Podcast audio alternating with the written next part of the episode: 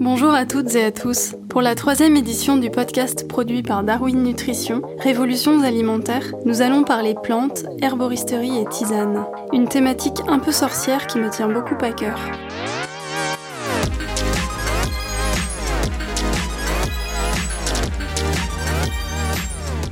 Aussi loin que je me souvienne, j'ai concocté des potions magiques. Jadis, je cueillais la menthe et la mélisse dans le jardin de mes parents. Aujourd'hui, je glane toujours partout où je passe un brin de sauge, de romarin, de lavande, de bruyère ou d'aquilée millefeuille. Dans ma cuisine, sèche à l'automne le tilleul et le houblon, je m'extasie devant les carrés d'aromatiques aux angles moyenâgeux et devant les potagers où les herbes odorantes s'invitent pour le bonheur de nos breuvages et des abeilles. Je cultive aujourd'hui sur le balcon origan, menthe, thym, agastache, livèche, romarin, basilic, verveine. J'ai l'impression qu'en glissant ces feuilles dans l'eau, qu'elles soient chaudes ou froides, la boisson parfumée devient magique et mon corps garde la mémoire de cette eau vive. Nous utilisons les plantes pour nous soigner depuis des millénaires. De nombreuses civilisations en attestent, que ce soit la Mésopotamie, l'Égypte, l'Inde, avec la célèbre médecine ayurvédique, les Amérindiens ou encore la Chine. L'une des formes les plus traditionnelles de l'utilisation des plantes est la tisane. Contrairement au café et au thé, la plupart d'entre elles ne contiennent pas de substances excitantes. Comment les préparer avec quels ingrédients? Quelles sont les mille vertus de la tisane? Quels mots soigner? C'est ce que nous allons explorer, sentir et comprendre avec nos deux invités du jour. J'ai le bonheur d'accueillir un ami de longue date, Jean Maison, ainsi qu'une jeune herboriste, Myriam Amchikak. Tous deux ont, comment dire, la science infuse. Myriam Amchikak est naturopathe. Elle a travaillé en herboristerie et en pharmacie avant de créer l'herboristerie Herbonata située à Saint-Germain-en-Laye pour démocratiser l'usage des plantes médicinales. Aujourd'hui, Herbonata, c'est une boutique et un site internet avec plus de 4000 produits naturels, dont une centaine de plantes médicinales et épices en vrac. Jean Maison est installé depuis 1976 dans le massif des Monédières, en Corrèze. Il a débuté une activité de cueilleur-producteur dès cette époque, certifié par Nature et Progrès. Il est aujourd'hui président du comptoir d'herboristerie, spécialisé dans le commerce des plantes médicinales et aromatiques issues de l'agriculture biologique et de cueillette écologique, inspirée par la tradition française de l'herboristerie. Bonjour Myriam, bonjour Jean, je suis ravie de vous accueillir euh, aujourd'hui pour parler de ce beau sujet des tisanes, des plantes et de l'herboristerie. Et je vais commencer par euh, une question un petit peu personnelle. Euh, comment êtes-vous arrivé à vous intéresser à ce sujet? À la tisane, aux plantes, à l'herboristerie. Euh, quel est votre parcours en deux mots? Euh, Comment vous êtes euh, arrivé et tombé dans le, panier des plantes? Myriam, peut-être d'abord et ensuite Jean. Alors bonjour Louise, merci pour cette invitation. Alors moi les plantes ça fait partie de, enfin j'ai grandi avec puisque dans ma famille on se soigne qu'avec ça. Et lorsque bah, j'ai grandi et que je voulais faire des études, je me suis demandé comment je pourrais apprendre à les utiliser correctement. Et en fait, je voulais comprendre leur action, comment elles agissaient sur le corps. Du coup, j'ai fait une formation de naturopathie qui m'a beaucoup aidée, que j'ai beaucoup appréciée, euh, mais j'étais un peu euh, un peu déçue dans le sens où j'en voulais plus sur les plantes. Donc de là, j'ai fait une formation euh, à l'école des plantes qui m'a permis d'en connaître plus sur ce sujet. Aujourd'hui, euh, j'ai créé une arboristerie euh, pour démocratiser euh, les connaissances, mes connaissances en plantes et l'usage des plantes médicinales. Merci. Jean? Eh bien, bonjour et merci pour cette rencontre. je suis venu aux plantes très jeune, car à l'époque, j'étais souffrant, un, jeune garçon souffrant, et on m'a recommandé et mon père m'a amené chez un guérisseur spécialiste de la phytothérapie qui s'appelait Albert Gazier, qui est décédé hélas, et qui est devenu, euh, euh, il est passé de, quelqu'un qui est venu pour m'accompagner et m'aider à mon mentor. Nous avons eu une intimité euh, extrême intellectuelle et pour moi c'est devenu une, une respiration, une, une appréhension du monde euh, et outre le fait euh, qu'il a pu me guérir, euh, il a passé en moi la, cette espèce de formidable espérance du regard que les plantes délivrent en nous pour à la fois nous soigner, mais également faire le lien essentiel qu'il y a entre l'individu et l'univers végétal, c'est-à-dire euh, quelque chose de très archétypal et qui me semble aujourd'hui extrêmement important. Et donc j'ai, outre quitter Paris pour venir me réinstaller dans le berceau familial en Corrèze, qui a été aussi une autre libération pour moi. Et après, eh bien, j'ai appris au fur et à mesure du temps. Une autre question pour tous les deux. Pourquoi boire de la tisane? Myriam et ensuite Jean. Alors l'avantage de, la tisane, elles sont multiples. D'ailleurs, euh, d'abord, je dirais que ben, on s'hydrate en buvant de la tisane. Euh, puisque c'est un apport de liquide, donc c'est important de, beaucoup boire, on le sait. Euh, voilà, c'est aussi un rituel, donc ça permet de voilà de se recentrer, c'est un temps pour soi. Et par rapport, par exemple, à une gélule qui serait par exemple titrée en principe actif, donc vous aurez un principe actif isolé en très bonne concentration, dans une plante, dans une tisane, vous avez l'autotome de la plante, vous avez une multitude de molécules et de principes actifs qui viennent équilibrer l'efficacité de celle-ci et euh, diminuer euh, du coup fortement les effets secondaires. Euh, en fait, c'est plus physiologique de prendre une tisane que de prendre des gélules et, on, le, on le sait. il y a il faut faire attention avec les plantes, bien sûr. Toujours demander conseil à un professionnel de santé, mais vous aurez moins de risques d'effets secondaires avec une tisane qu'avec des gélules. Jean, pourquoi boire de la tisane? Eh bien, Myriam, euh, je souscris à ce qu'elle vient de dire. Je, j'ajouterais qu'il faut boire de la tisane. Il faut, enfin, il faut. Il est recommandé de boire de la tisane parce que nous portons en nous une inspiration particulière vers l'univers végétal dans les temps que nous vivons aujourd'hui. Et euh, c'est un moment euh, où l'on peut retrouver des sensations par la nudité même du produit, c'est-à-dire que l'infusion, lorsqu'elle est naturelle, nous permet d'aller chercher des saveurs simples, authentiques, naturelles. Et euh, cette euh, conscience-là, ce rapport au goût, au nez, à l'odeur, à la vie propre de l'infusion, est quelque chose qui éveille en nous, fait naître en nous euh, des informations qui ne sont pas quantifiables, mais qui sont objectivement présentes. Merci de nous amener au bord du mystère. Une autre question pour Jean, euh, peut-être un peu plus prosaïque. Comment réussir sa tisane? Il faut avoir de l'eau euh, conforme, il faut avoir des plantes issues de l'agriculture biologique ou de la cueillette de plantes sauvages, c'est-à-dire de plantes qui ont été, qui sont ramassées euh, dans de très bonnes conditions. Les plantes ne sont pas menacées dans leur intégrité et leur destin. Euh, outre tout cela, qui est une nécessité et plutôt une préférence, euh, pour réussir une bonne tisane, il faut y consacrer du temps, il faut conserver la simplicité de la tisane, simple en elle-même, et essayer d'y trouver le rapport euh, aussi très évident et très simple du partage. Une infusion classique, c'est en moyenne une pincée, c'est-à-dire euh, il n'y a pas de posologie au sens où euh, les principes actifs que l'on va animer à l'intérieur d'une infusion sont difficilement quantifiables. Donc une pincée, c'est-à-dire entre 2 et 4 grammes d'infusion, ça c'est assez théorique. Puis ensuite une infusion suivant les plantes d'une moyenne de 7 minutes, et ça peut aller de 3 minutes à 10 minutes suivant les amertumes, les astringences, etc. Ce n'est pas une science exacte. L'intention est première dans la tisane. Quand on prépare une tisane pour un enfant, l'intention est première. Et même si l'enfant, qui n'aime pas, a priori toujours la tisane, il suffit de, l'encourager à boire ne serait-ce qu'une cuillère, et quelque chose s'est passé. C'est-à-dire le geste que nous avons accompli donne aussi le sens. Alors vous me direz, c'est valable aussi avec un verre d'eau, c'est pas faux.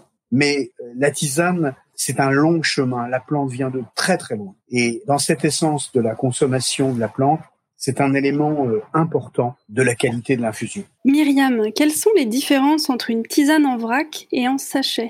Alors, pour moi, le vrac, c'est vraiment une, très belle qualité de plante. On a des parties de plantes qui peuvent être entières, coupées selon euh, les envies de, chacun.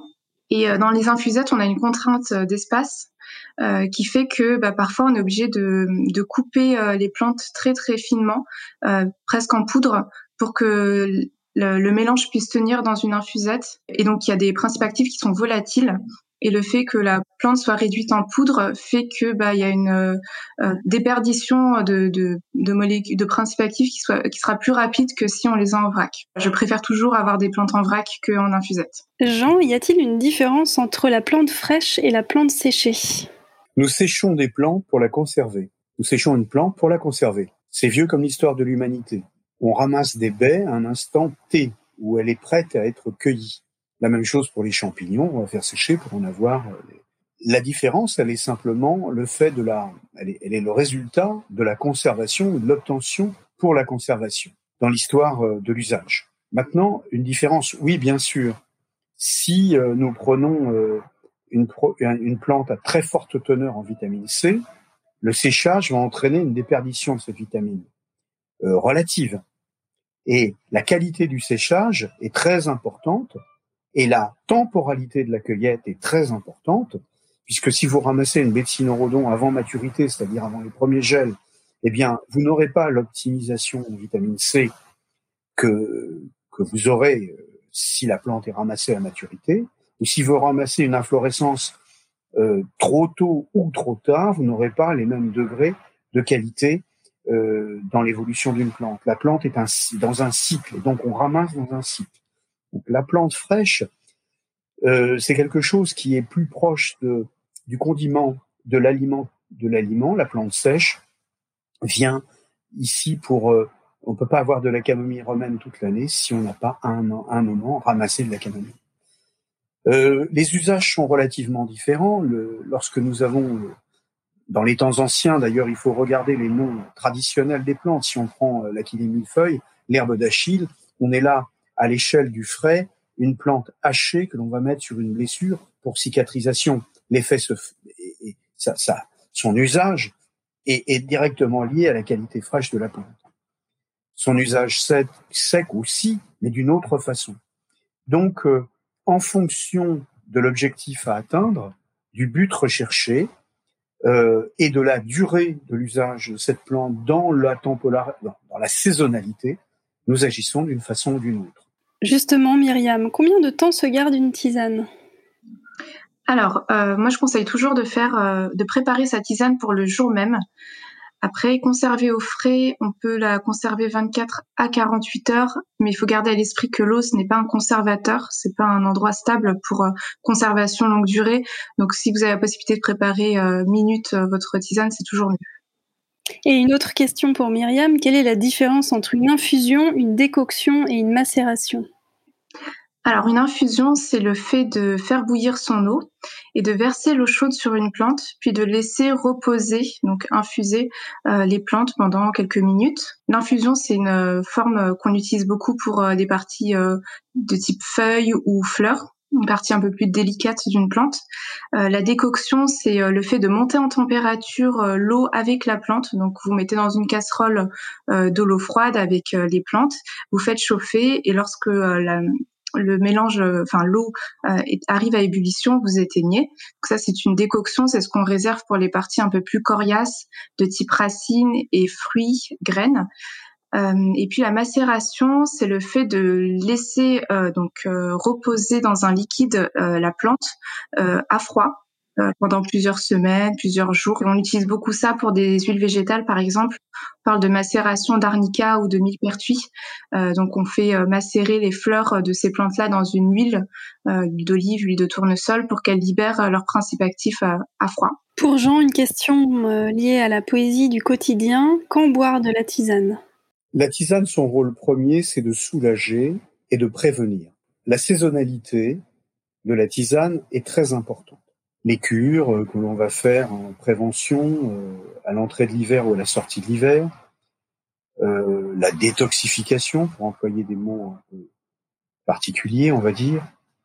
la tisane, en fonction de la plante et des usages traditionnels reconnus et de ses goûts personnels, viendront ces usages au bon moment et, agiront de façon préventive ou curative. La tisane euh, prescrite par un médecin, phytothérapeute, avec une action spécifique dans une durée particulière, s'inscrira euh, dans un soin approprié pour une maladie donnée ou une problématique spécifique. Euh, la tisane, c'est aussi la tisane de bonne soirée, la tisane de réception, la tisane d'après-repas, la tisane du matin. Par exemple, une infusion de thym, toute simple, le matin avec du miel, supporte très bien un petit déjeuner français avec des croissants, bien et, du pain et du beurre, etc. Tout ce qui tout ce qui va bien, quoi. Et de la confiture, évidemment, et du miel, bien sûr. Pas trop de sucre le matin.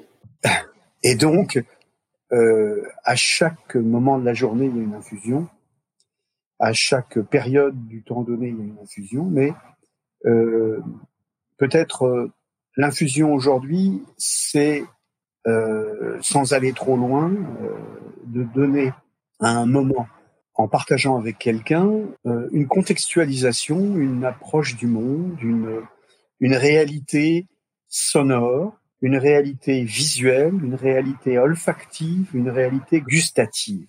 La tisane englobe tous les sens et englobe, ça paraît bizarre, mais c'est vrai, à chaque fois on raconte l'histoire de l'humanité, si on veut bien. Donc, il y a tout ce qui est pragmatique, il y a tout ce qui est utile, reconnu et, évident, et puis il y a toute la part subtile de l'infusion. C'est pour ça que le goût d'une tisane, il faut toujours aller le, le chercher, surtout dans un univers où nous sommes condamnés pour beaucoup à avoir des boissons hyper agressives, hyper aromatiques, hyper tout ce que vous voulez, avec des, superlatifs à n'en plus finir. La tisane offre la simplicité.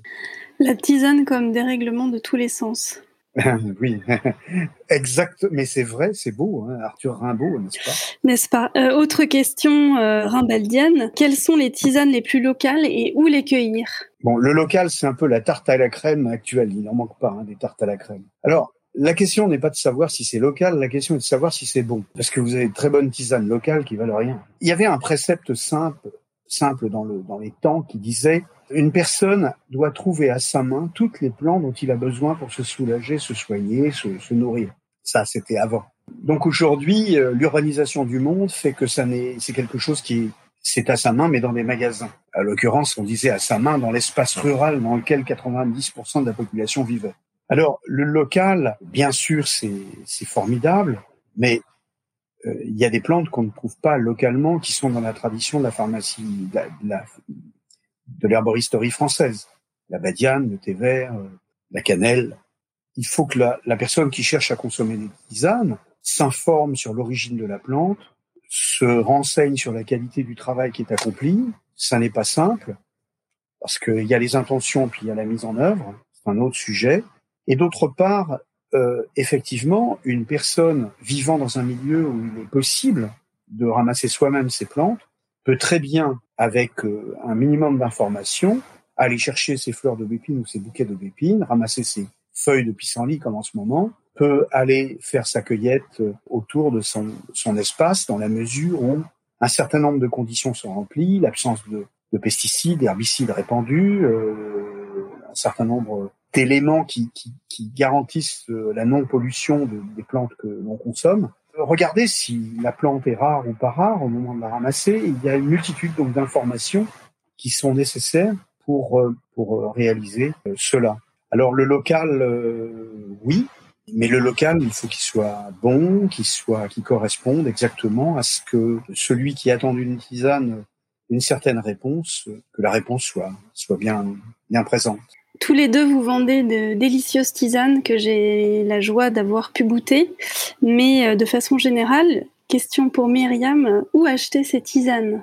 Je vous recommande d'acheter euh, vos tisanes euh, dans des boutiques qui sont spécialisées.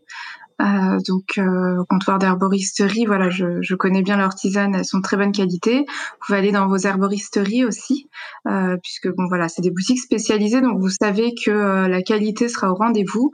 Après, on vit dans un monde aujourd'hui où on a la chance d'avoir euh, beaucoup de choix. je sais qu'il y a certaines pharmacies qui proposent aussi des tisanes. On va retrouver des tisanes dans des supermarchés. Après, il faut se poser la question de la qualité. Mais effectivement, Aujourd'hui, on peut retrouver des tisanes un peu partout. Et euh, une autre question pour Myriam. Euh, quelle tisane vous conseilleriez à nos auditeurs? Une tisane pour les débutants et une qui sont plus familiers du sujet je vais vous proposer euh, deux tisanes anti-stress, puisque c'est un sujet qui revient beaucoup à l'herboristerie en ce moment. Et une donc pour pour des personnes qui débutent où on peut trouver des plantes assez facilement un peu partout. Donc par exemple, vous pouvez prendre de l'aubépine qui est une excellente plante pour le, les angoisses, le stress, qui se manifeste par des palpitations, des oppressions au niveau du thorax, avec la passiflore, qui est aussi une très bonne plante anti-angoisse, qui aide au lâcher prise ainsi que peut-être ajouter un peu de lavande et de mélisse. Euh, excellente plante pour le stress et euh, la mélisse qui est en plus euh, antispasmodique. Donc quand le stress se manifeste par des douleurs digestives, ça va être une plante très intéressante. Vous pouvez les mettre par exemple à part égale et faire préparer votre infusion pendant 10 minutes, puis consommer cette tisane tout au long de la journée et la même version mais avec des plantes un peu plus on va dire euh, poussées un peu plus euh, difficiles enfin il faudra vraiment vous déplacer en herboristerie pour euh, trouver cela ça va être donc on va prendre deux plantes adaptogènes. Les plantes adaptogènes c'est des plantes qui aident le corps à s'adapter au stress. Et donc il y a la rhodiola et l'éleutérocoque que je vous recommande. La rhodiola c'est aussi une très bonne plante antidéprime euh, vous, avez, pouvez aussi ajouter un peu d'ortie. L'ortie qui est une excellente plante médicinale euh, de chez nous, qu'on trouve partout, mais euh, qui est très riche en nutriments, magnésium, fer, et puis un peu de cynorhodon qui est riche en vitamine C. donc c'est des plantes qu'on va donner pour les personnes qui sont stressées, mais qui ont besoin de rester actifs et pour éviter que le stress ne, les épuise. Donc, vous pouvez toujours prendre ces plantes à part égale. Je mettrai peut-être un peu moins d'ortie pour euh, qu'au niveau du volume, ce soit harmonieux et, euh, préparer une décoction du coup de, de, ce de cette tisane-là et à prendre de préférence en première partie de journée, éventuellement une tasse le matin, une tasse le midi. Merci beaucoup pour cette recette. Et euh, toujours Myriam, pour renforcer l'immunité en ces temps difficiles, est-ce que vous avez quelques exemples de plantes à nous conseiller? Euh, oui, oui, oui. Par exemple, euh, ce qui va être très intéressant, c'est de mélanger donc euh, le cynorhodon, dont on a parlé juste avant, qui est une très bonne plante riche en vitamine C, avec l'échinacée. Alors c'est soit échinacée si vraiment on a besoin d'un booster assez rapide pour l'immunité, parce que c'est une plante immunostimulante qui agit très vite, mais dont l'efficacité peut s'atténuer si on la prend trop longtemps. Euh, si vous voulez euh, plutôt une tisane à prendre sur du très long terme, euh, ça peut être remplacer l'échinacée par le lapacho, qui est une très bonne plante aussi pour le système immunitaire, qui a une action peut-être plus sur du long terme. voilà. Et puis pourquoi pas ajouter un peu de thym et de romarin, qui sont de très bonnes plantes toniques, antioxydantes. voilà, très bonnes pour le système immunitaire. On va rentrer dans quelques autres exemples. Euh, euh, quel euh, conseil de tisane pour l'énergie? Donc Myriam toujours. Alors pour l'énergie, on pourra euh, par exemple euh, bah, toujours prendre euh, ces, plantes adaptogènes qui ont l'avantage de donner une, énergie très rapide mais sans être une mauvaise énergie, on va dire excitante dans le vide. C'est vraiment des plantes qui rechargent, donc rhodiola, éleutérocoque. Il y a aussi le ginseng qui est très connu mais un peu plus difficile à trouver en tisane. Toujours ajouter un peu d'ortie pour l'apport en, en minéraux. Et le rhodiola, ortie, c'est une très bonne plante pour l'énergie. Et Jean, euh, au contraire, quel conseil de tisane pour dormir? Une tisane très simple, quand on arrive à avoir du bon tilleul des baronnies. Euh, une des tisanes les plus réputées en France, c'est l'infusion de tilleul, avec euh, une tête de camomille ou deux et un petit peu de, de pétales d'oranger. c'est c'est une tisane extrêmement simple, dont le goût peut réveiller des souvenirs et des éléments et euh, qui, produisent une émotion qui, est, très favorable pour l'endormissement.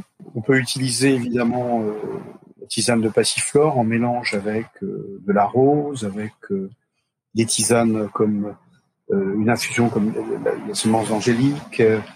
Pour favoriser le sommeil, comme pour différents types de mélanges, euh, il faut s'intéresser à la synergie des plantes entre elles, pas seulement à la qualité intrinsèque de chaque plante, par rapport à un objectif à atteindre. L'objectif à atteindre se, se, se, réalise souvent par cette synergie. Tisanes du soir doivent être plutôt tièdes. Myriam me rappelait tout à l'heure que c'est pour s'hydrater, ce qui est parfaitement vrai. Et pour le soir, l'infusion, la, la, petite quantité d'infusion est aussi quelque chose d'extrêmement intéressant. C'est-à-dire une tasse, tout simplement. Myriam, une tisane pour digérer. Alors pour la digestion, je vous recommande toujours de, mélanger les semences. Donc elles sont très connues, c'est l'anis. du fenouil, un peu de badiane et euh, pourquoi pas ajouter des plantes plus euh, de l'ordre digestive dans le sens antispasmodique, donc un peu de mélisse, un peu de menthe et un peu de tilleul. C'est une tisane qui va être très efficace pour la digestion, pour lutter contre les ballonnements, mais aussi très bonne au goût. Jean, une tisane pour se détendre? Tout à l'heure, je rappelais l'angélique. Il y a une tisane qui est extrêmement intéressante, c'est la mélisse. La verveine citronnelle, très simple.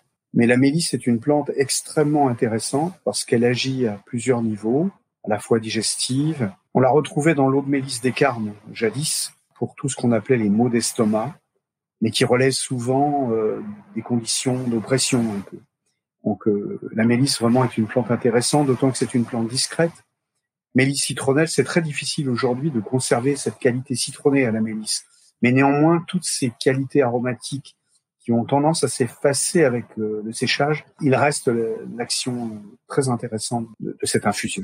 Myriam, enfin, une tisane pour être de bonne humeur.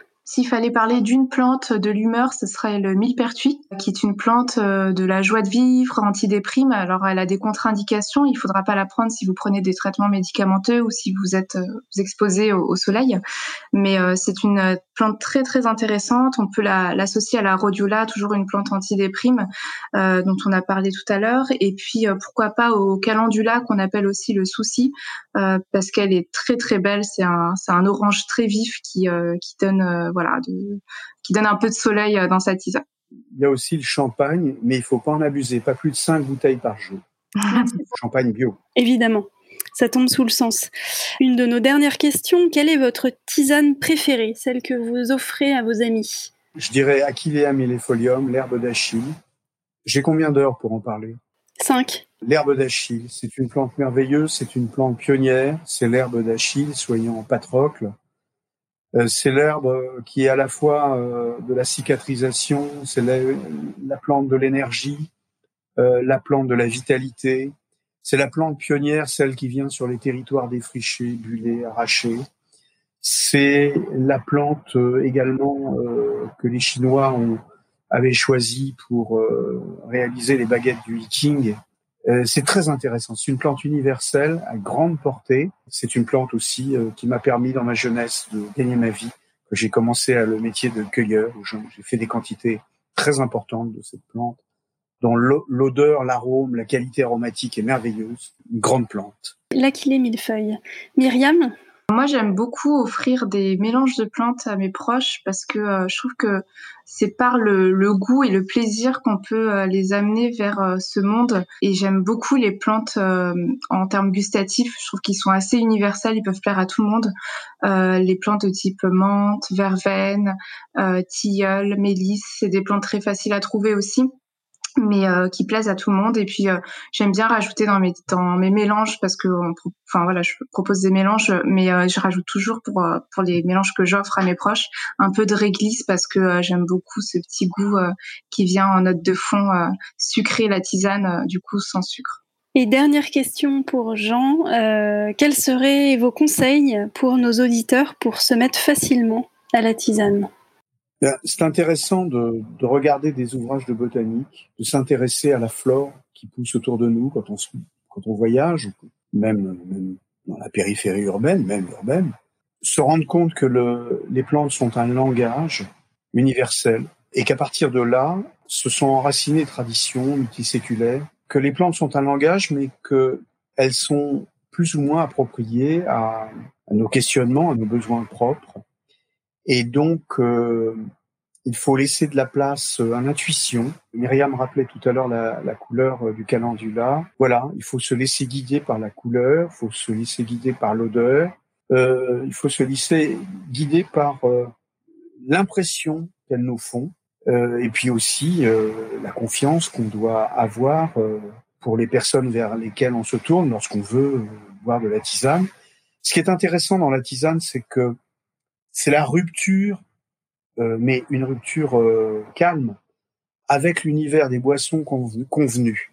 Alors, euh, la tisane peut devenir une boisson convenue, mais quand on est hors du thé, hors du café, qui sont aussi des grandes boissons, évidemment, universelles, ou les sodas, les boissons de toute nature, la tisane est une alternative qui nous laisse un champ tout à fait particulier et un quasiment infini. Merci à tous les deux d'avoir partagé avec nous votre euh, passion pour la tisane, pour les plantes et pour l'herboristerie. Merci Louise. Merci d'avoir écouté ce troisième épisode du podcast Révolutions alimentaires produit par Darwin Nutrition. Merci encore à Myriam et Jean d'avoir partagé leur passion et leur art de vivre. Ils vont sans nul doute infuser longtemps en nous. Je rappelle que Jean est le fondateur du comptoir de l'herboristerie et que Myriam est herboriste à Saint-Germain-en-Laye. Si vous avez aimé cet épisode, pensez à vous abonner sur votre plateforme de podcast préférée et à nous laisser un avis sur Apple Podcast. Et je vous donne rendez-vous le mois prochain pour un nouvel et quatrième épisode pour célébrer le gras.